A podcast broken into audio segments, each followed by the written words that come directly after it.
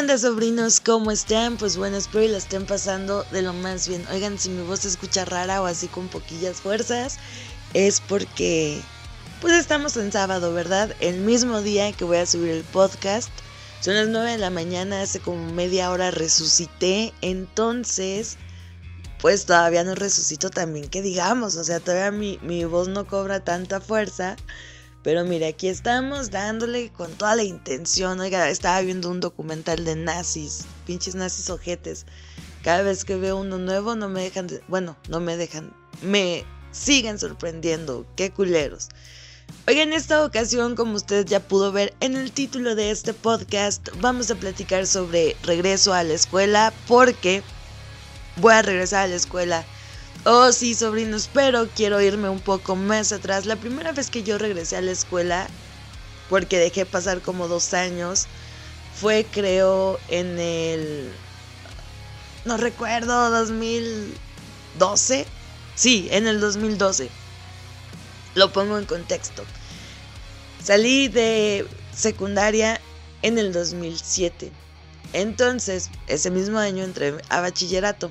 Se suponía que yo debía de haber salido en el 2010. Si las, cuentas no me fallan. Sí, creo que en el 2010. Pero adivine qué. Pues no fue así. Salí de bachillerato en el 2014. Así que sí, puede, puede irse haciendo todas las cuentas que usted quiera. Va a decir, no mames tía, el bachillerato nada más son tres años. Pues sí, ahí les va mi trágica historia. Hay que remontarnos a 2007, cuando entré por primera vez a bachillerato.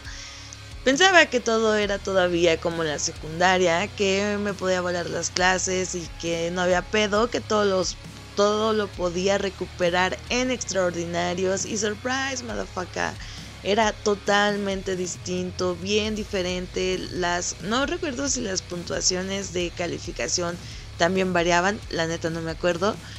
Pero yo pensaba que no había pedo si reprobaba, o sea, pues las pasaba en extraordinario, que tanto podía pasar. Y no, resulta que el bachillerato tenía ciertas reglas que si reprobabas más de tantas materias, pues ya no podías seguir y tenías que esperarte hasta el siguiente año porque en mi queridísimo municipio no existían los semestres irregulares, entonces me la superpelé y pues ya, este, Recuerdo que mi amigo del kinder, un saludo a Jesús Manuel, me las empecé a volar con ese güey. Y ya llegamos a segundo semestre y nos mandaron a hablar y nos dijeron prácticamente ustedes que hacen aquí no pueden estar aquí porque reprobaron todas las, bueno, creo que Chuy sí reprobó todas las materias. Yo reprobé todas excepto inglés. Entonces, pues ya nos dijeron muchas gracias. Nos vemos si quieren el año que entra. Y yo, no recuerdo esa parte, pero las señoras de, la tiendita me lo repetían mucho, me lo recordaban y me contaron que ese, ese día desayunamos y nos fuimos muy felizmente, que les dijimos, ya nos corrieron, ya nos vamos. Y ahí vamos felices, Jesús Manuel y yo, muy campantes a nuestra casa, bueno, a nuestras casas. Pero les digo, yo no me acuerdo de ese pedo. Total, eh, ya reprobé y entré el siguiente año otra vez a primer semestre, excepto a inglés, porque era la única clase que había pasado. Total, volvía a tratar de hacer las cosas bien. Para esto yo era un alumno irregular, entonces creo que en ese punto yo ya no podía reprobar materias porque si reprobaba alguna materia otra vez me daba... No, no me acuerdo bien cómo estuvo el pedo, o, esperen, no, creo que ahí todavía no estaba tan cabrón, porque sí, creo que sí reprobé matemáticas o algo así. Y estuvo, no digamos chido, pero estuvo suave porque ahí fue cuando conocí a, a mi amiga Diana. Entonces, pues, unas por otras, conocí a personas muy chidas. Y ya, total, entré otra vez a primero, me fui normal a segundo y en tercero otra vez, surprise, motherfucker, reprobé. No me acuerdo si reprobé muchas o no me acuerdo cómo estuvo o si yo decidí salirme de bachillerato porque traía muchos pedos emocionales así muy, muy, muy cabrones. existenciales, familiares, o sea, mi vida estaba de la verga. Pero les digo, no me acuerdo si fue también porque reprobé un chingo o yo decidí salirme de, de bachillerato total. Pasó ese pedo, yo dije, jamás vuelvo a entrar, jamás vuelvo a regresar a la escuela, me voy a conseguir un trabajo y pues ya, que sea lo que Chuyito quiera. Ahí trabajaré toda la vida en una paletería y mi mamá me dijo que regresara a la escuela le pidió a Diana que me convenciera y total sí me convenció, pero como esta era la tercera vez que yo entraba, colegio de bachilleres nada más te da tres oportunidades, entonces aquí yo sí ya no podía reprobar ni madres, porque si reprobaba era adiós definitivamente. Total, en ese año entró un puto examen que se llaman los semestrales, no sé si todavía existen o ya los quitaron, total tu calificación real le quitaban dos puntos, en los semestrales tenías que sacar todo chido para que te para recuperar esos dos puntos. Entonces, si no querías reprobar nada, mínimo tenías que sacar un 8. Para si reprobabas los semestrales, tenías un 6 seguro. Y era muy cabrón. O sea, uno de por sí a duras penas sacaba su 6 y estos babosos que metieron los putos semestrales para que nos bajaran dos malditos puntos. Total, eh, hicimos semestrales y todo ese pedo y me faltaron dos décimas para pasar biología. Y pues ya no había vuelta atrás, era mi última oportunidad. Y me acuerdo que eh, creo que el papá de Diana fue quien me dijo que hablara con el profe y decirle que si podía decir, ah, saben que yo me equivoqué con su calificación original. Este, esos dos, dos décimas que le faltaron, o sea, las tiene. Ahí están para que continuara en la escuela, pero el profe no quiso hacer paro, dijo que no, que porque era mucho pedo y que se podía, meter en problemas, bla, bla, bla, y pues ya dijeron que no, que no pasaba nada si lo hacía. Y pues total, pues yo ya no pude seguir en la escuela por más que quise y como que me dio más bajoncillo, entonces dije, ya, ahora sí, ya no voy a estudiar, ya voy a buscar trabajo y, oh, gran error, sobrinos, porque yo, yo no sé si tuvo que ver con mi falta de estudios, porque creo que ya era mayor de edad, no, no estoy tan segura, pero yo iba y dejaba solicitudes de, empleo y en ningún lugar me querían hablar, o bueno, en ningún lugar me hablaron. Mi mamá tiene una teoría que por vivir en un lugar tan chiquito que las personas se acuerdan de nosotros, nos reconocen y nos ubican. Dice, ¿y tú bueno, no me dijo que yo tenía la culpa, pero prácticamente eso me dio a entender que yo había tenido la culpa por haberme por haberle jugado al metalero, por haberme vestido de color negro, por haber usado maquillaje escandaloso y X y Y cosas. Entonces sí me dijo, tú tuviste la culpa porque al hacer eso, al vestirte de esa manera, pues manchaste tu imagen, entonces pues ahorita no te quejes si la gente no se quiere juntar contigo, si las personas no te quieren dar trabajo.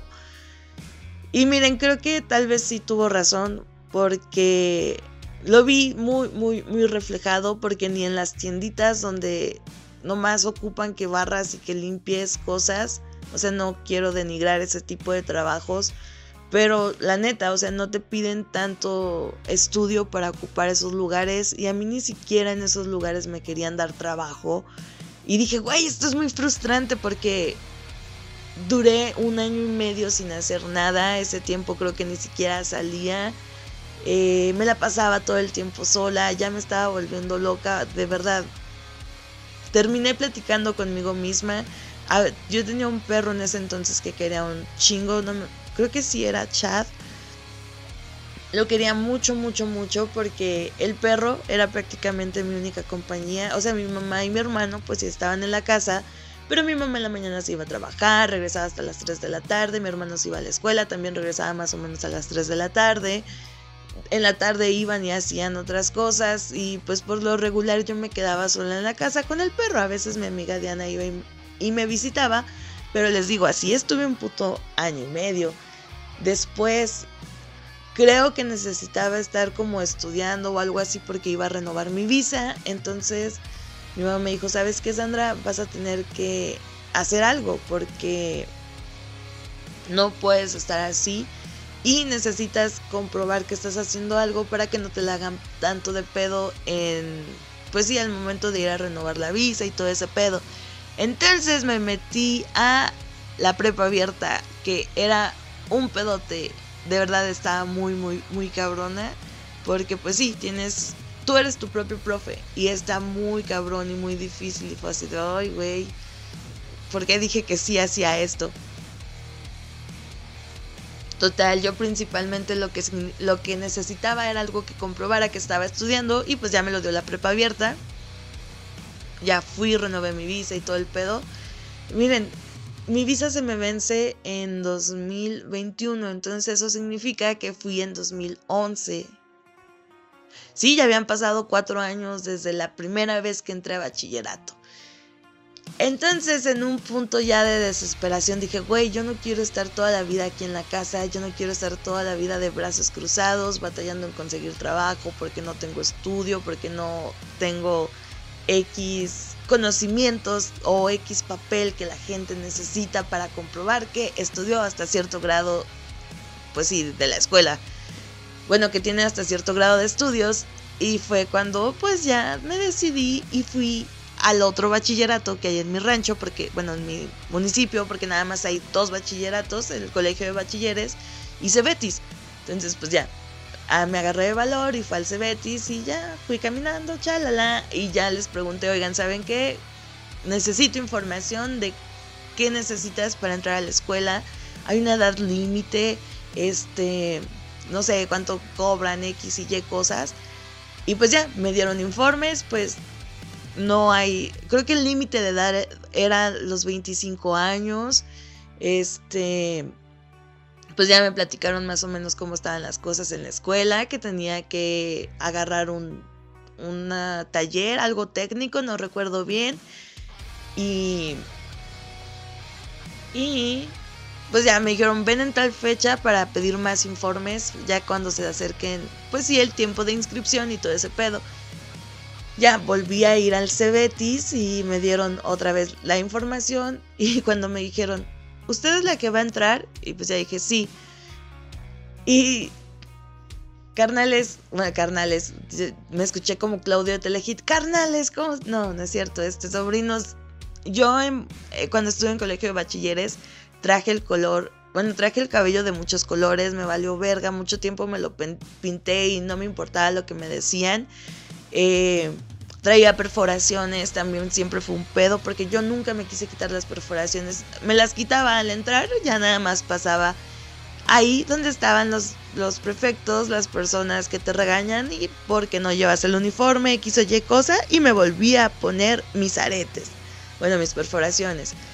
Y pues cuando fui al Cebetis traía cuatro perforaciones en el labio, dos en el, la parte superior y dos en la parte inferior. No sé si esté bien dicho así, pero dos arriba y dos abajo. Eh, traía el, la de la nariz, todavía la traigo, y las expansiones, carnales. Entonces la secretaria pues sí me vio todo eso y las expansiones también. Traía el cabello color verde y me dijo, si quieres entrar aquí vas a tener que quitarte todo eso. Y no mamen. O sea, yo con todo el dolor del mundo, con todo el puto sacrificio, dije, pues bueno, ya que chingados. Quiero terminar bachillerato. Entonces, si eso me va a costar, no importa. Yo ya lo que quiero es definitivamente acabar la escuela. Bueno, bachillerato. Sí, me quité mis perforaciones, se me cerraron todas. La de la nariz me la escondía y ya cuando salía me, me, me volvía a poner la argolla. Las expansiones hasta eso no tuve tanto pedo porque el cabello siempre me las ocultó y igual cuando lo traía agarrado pues sí me las quitaba un ratito, pero pues ya ni de pedo se me cierran el tamaño que traigo. Y me acuerdo un chingo cuando Ah, total, yo era la, la, morra burra, la morra que batallaba un chingo con matemáticas, no se diga física elemental. Cuando entré a esta escuela, pues yo ya tenía mucha más disposición de agarrar el pedo, de estudiar y todas esas cosas. Y no mamen, me volví buenísima en matemáticas. Eh, me volví buena en física elemental, estuve en programación, también me volví muy buena en programación. No fui la mejor, pero sí me defendía, sí le echaba un chingo de ganas, nunca tuve ganas de volarme las clases ni nada por el estilo. después me hice de un grupito de amigos nerds que estuvo muy perro. Nos, nos ayudábamos mutuamente, o sea, una morra sabía matemáticas, otro chavo sabía física, otro sabía programación y yo les ayudaba con inglés. Entonces estuvo muy perro, nos complementábamos muy, muy, muy chingón. Total, eh, me hice buenísima en bachillerato. Y pues ya, le dije a mi mamá, ¿sabes qué, ma? Quiero, o sea, si puedes. No, no se crean, creo que no le pregunté que si podía, solo le dije que había ido a preguntar bachillerato. Y me dijo, va, si quieres volver a estudiar, yo, yo te apoyo, yo pues sí, yo, yo te doy el dinero para que pagues la inscripción, para que compres tu uniforme y todo ese pedo. Y mires, agradecida con mi mamá eternamente porque no me dejó morir. Igual si otra mamá hubiera sido, me hubiera dicho, no, güey, ya pasó tu tiempo, tu oportunidad. Este, pues ya no se va a armar. Y fíjense, estuvo tan cabrón. Porque en, cuando estaba en el último año de bachillerato me tocó estar con mi hermano. O sea, mi hermano me alcanzó, o bueno, no, no me alcanzó. Más bien, yo alcancé a mi hermano en, la escuela. Y les digo, sí estuvo muy cabrón. Total, me, dio mucho gusto y orgullo haber regresado a la escuela, haber terminado y concluido con bachillerato, porque eso me abrió una puerta muy, muy, muy grande para iniciar a estudiar la universidad.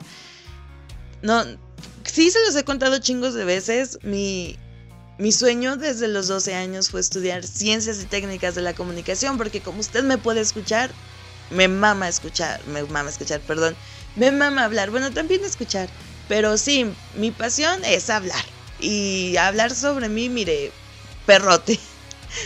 Eh, pues ya mi mamá me dijo que me apoyaba y que me pagaba la universidad, porque era una, universidad de paga y que si ya cosa, pero a lo que voy con esto es que yo no concluí al 100% con la universidad. Me faltaron un par de cosas por concluirla así 100%. Y es que ya los últimos cuatris yo ya me sentía muy cansada y de verdad yo ya no me levantaba ni de pedo a las siete y media para irme a la escuela. O sea, nada, nada, nada. Me levantaba a las ocho y media y era así de, ay, otra vez ya se me hizo tarde. Y pues bueno, ya ni aunque te apresures, vas a llegar a clases. Entraba a las 8 de la mañana. Entonces, sobrinos, reprobé, bueno, salí debiendo tres materias. Yo cuando salí de la universidad, de verdad salí cansada mentalmente, como ustedes no tienen una puta idea. Salí harta, así cansadísima. Yo ya no quise saber nada, yo ya no quise pues reportarme con esas materias, aparte pues porque si eran un varo, como dos mil y algo cada materia para poder recursarla porque ni siquiera tenía derecho a extraordinario ni a título, o sea, tenía que hacer repe a huevo de las tres. Y dije, no, pues la, la, neta no, o sea, es mucho dinero para mi mamá y pues ahorita no está chido. Total, hace poquito me puse, dije, pues creo que necesito retomar es, eso que dejé inconcluso para poder concluir con la universidad y ya en un futuro poder ahora sí sacar mi título y todo ese pedo, porque pues también cuesta un barote y pues de aquí a que juntas el dinero y todo ese pedo. Entonces sí está cabrón, pero digo, bueno, ok, tengo que agarrar orilla, tengo que iniciar otra vez, tengo que proponerme para sacar esas tres materias y hace poquito regresé a la universidad con la coordinadora de la carrera o de todas las carreras de la universidad y ya me platiqué con ella, o sea, yo recordaba que eran dos o tres materias, no estaba 100% segura y ya la maestra me dijo, no, sí, sí son tres materias, si debes esto, tienes que aplicarte, tienes que ponerte chida para que las pagues y concluyas. Y dije, ah, no, pues está chido y ya me dio la opción, dice, ¿sabes qué? Te podemos dar las tres materias a ti sola o puedes esperarte este enero y tomarlas en clase normal. Dice, lo bueno es que todavía seguimos con la modalidad de distancia. Entonces, pues estaría chido porque yo podría tomar las clases desde mi casa y digo, no mames, está a, a todo dar, la neta. Y dije, no, pues sí, sí se arma. ¿Y qué creen? que me va a tocar tal vez cursar estas materias con mi hermano porque mi hermano estudia diseño gráfico, está en la misma universidad que, yo estudié y son clases que tiene diseño y comunicación en común. Entonces a veces las toman juntos y si no la tomo con mi hermano, la voy a tomar con mi cuñada, porque mi cuñada está en comunicación y el, el otro cuatro iba a pasar a octavo, entonces... Ay, güey, qué sorpresas a la vida, ¿no? Qué giros. Mi hermano es cinco años menor que yo y pues vamos a estar juntos otra vez. Bueno, no, nunca estuvimos juntos, pero vamos a estar juntos en clases. Qué putiza, ¿no? Pobrecillo de él. Pero digo, pues mira, nomás van a hacer tres clases, güey. No voy a estar más tiempo contigo. No voy a poder presionarte ahí de, eh, güey, haz la tarea. Igual está chido para mí, por si toca hacer equipos, le voy a decir, eh, güey, sé mi equipo, porque pues yo no conozco a nadie. A ti ya te conozco, sé mi equipo, güey. Ahí nos ayudamos, nos echamos la mano. Y pues sí, sobrinos, eh, voy, a, regresar a clases, voy a retomar la escuela, voy a retomar algo que dejé pausado. Y pues yo siento muy bonito cuando las personas dejan algo pausado y dicen, ¿saben qué? Voy a retomar, voy a... Pues sí, voy a volver a ver qué pedo aquí que se puede armar, cómo lo podemos llevar chido. Y más cuando son clases o cuando son proyectos escolares, cosas de la escuela y todo ese pedo. A veces yo platico con muchas personitas más chicas que yo, familia, conocidos, personas que se... Pues sí, que se decaen un chingo porque ya no pudieron estudiar, porque ellos querían estudiar otra cosa y no pueden, pero tienen la posibilidad de estudiar otra carrera que no les gusta tanto este, ya reprobaron bachillerato y ya no se sienten tan chidos, tan confiados de volver a regresar el otro semestre. Porque qué van a decir sus compañeros, ah, porque les va a dar cosa verlos ya salir de la escuela y ellos todavía y, y les digo no mamen, o sea, yo tardé putos siete años en salir de bachillerato. Bueno, tal vez no tanto porque, bueno, duré siete años estudiando bachillerato. Y les digo, no mames, o sea, neta, no deberían de defraudarse, no deberían de, caerse ni nada por el estilo, porque es, o sea, es chido, es chido retomar y decir, sabes que la cagué, pero ya no voy a volver a hacer, voy a, dar lo mejor de mí. Y por ejemplo, me acuerdo mucho de una persona, una conocida de, de Vicente Guerrero, cuando salió de la, del bachillerato, creo que era un año más chica que yo, estaba un año más abajo que yo en el Cebetis. Y pues ya platicando con ella, le dije, no manches, ¿y qué vas a estudiar o qué vas a hacer? Pues ahora que saliste y la morra me dijo, es que yo quería estudiar derecho. Bueno, yo quiero estudiar derecho, pero mis papás no tienen dinero para mandarme hasta Durango para pagar la universidad, que igual nada más es pagar el semestre y ya, dice, pero tienes que pagar casa, tienes que pagar pasajes, tienes que pagar comida, dice, y pues mis, mis papás no tienen dinero. Y le dije, ¿qué vas a hacer? Y pues ella así toda desalentadilla me dijo, no, pues voy a entrar a, la UT, UTP, Universidad Tecnológica de Poanas. dije, no mames, pues está chingón, o sea, échale un chingo de ganas, este, esfuérzate y todo, el pedo, todo lo que puedas, da lo mejor de ti. Y la morra al principio sí estaba así como medio decaidona de, no, pues es que la neta, pues yo quería esta otra cosa, bla, bla, bla. Y pues la morra ya salió. O sea, ya concluyó su, su, su carrera universitaria y yo la veo muy feliz, muy contenta de haber estudiado eso, digo, qué chingón por ella, qué padre que, que lo haya disfrutado, o sea, no era lo que quería al 100%, pero lo disfrutó y dijo, bueno, ok, vamos a echarle ganas, o tal vez ya estando adentro se convenció que era una buena carrera, que le gustaba.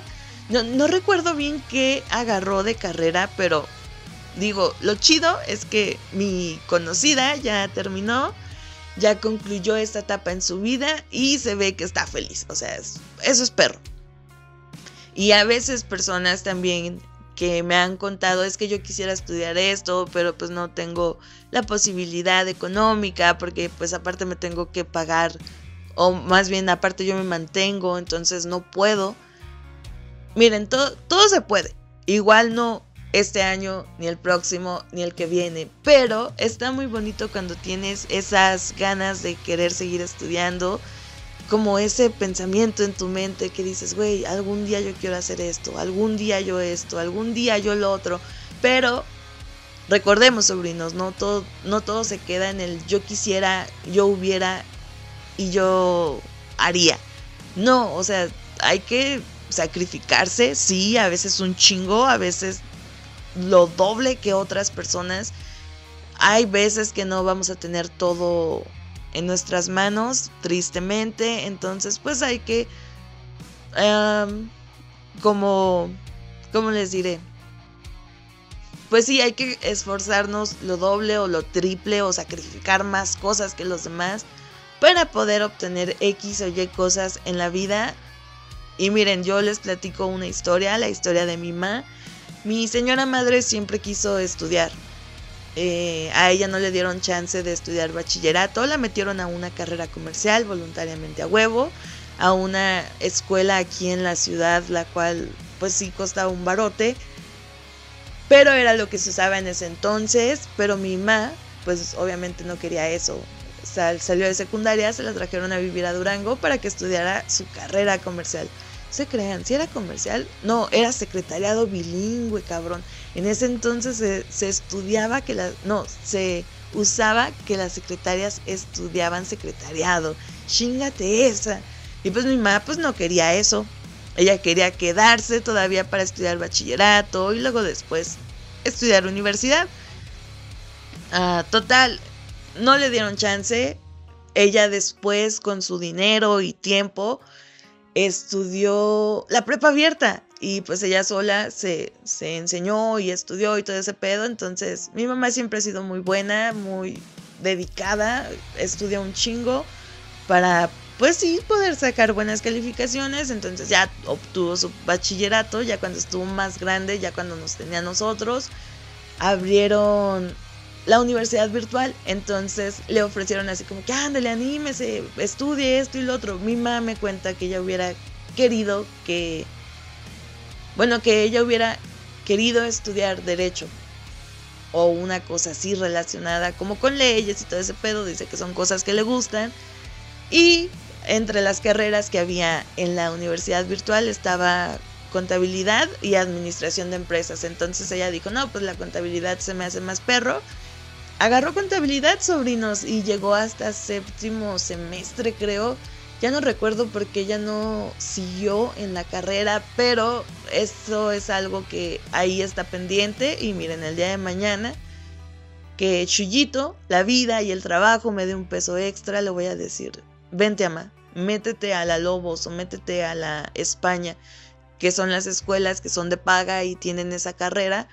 Decirle, vente, es retoma la escuela, concluye los dos semestres que te faltaron, yo te los pago, pero esperen, dejen que me vaya más mejor en lo económico para poder hacer eso y eso es algo que ahí tengo todavía pendiente con mi mamá. Ella no lo sabe, pero yo lo tengo pendiente. Y les digo, no hay edad para para decir yo ya no puedo estudiar o ya no debería de estar estudiando. Me contaba un, un conocido que tenía compañeras en la universidad de 60 años. Entonces, miren, tal vez no lo pudieron hacer a los 19 cuando salieron de la, del bachillerato. Pero ¿quién dice que no pueden hacerlo a los 40 años, ya cuando estén más desahogados económicamente?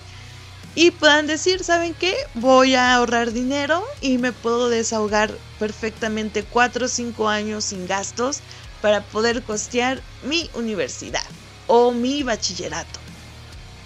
Y sí, sobrinos, pues voy a regresar a la escuela, voy a retomar clases, qué nervias. No sé qué vaya a pasar, tengo miedo porque hay una morra que me castra en la escuela de mi hermano y con la cual voy a convivir. Bueno, no convivir, voy a ahí interactuar en clase y me castra esa morra, pero saber qué pasa, ¿verdad? Oiga, sobrinos, oiga, yo, yo que no traía tema y ya vamos para los 30 minutos. Este, hasta aquí voy a dejar el podcast de el día de hoy.